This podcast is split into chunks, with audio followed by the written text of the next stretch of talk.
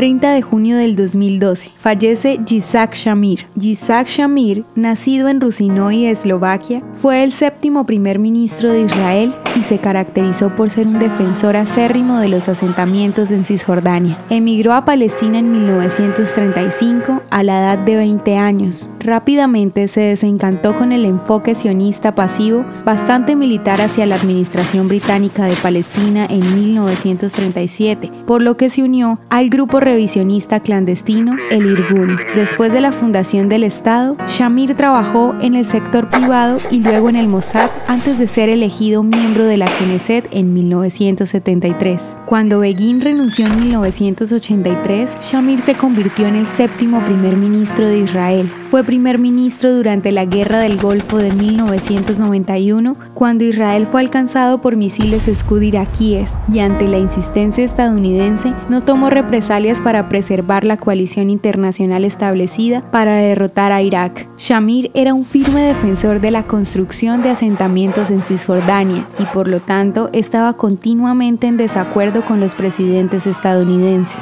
Finalmente falleció en Tel Aviv a la edad de 96 años. ¿Te gustaría recibir estos audios en tu WhatsApp? Compartimos nuevos episodios todos los días. Suscríbete sin costo alguno ingresando a www.hoyenlahistoriadeisrael.com. Hacerlo es muy fácil.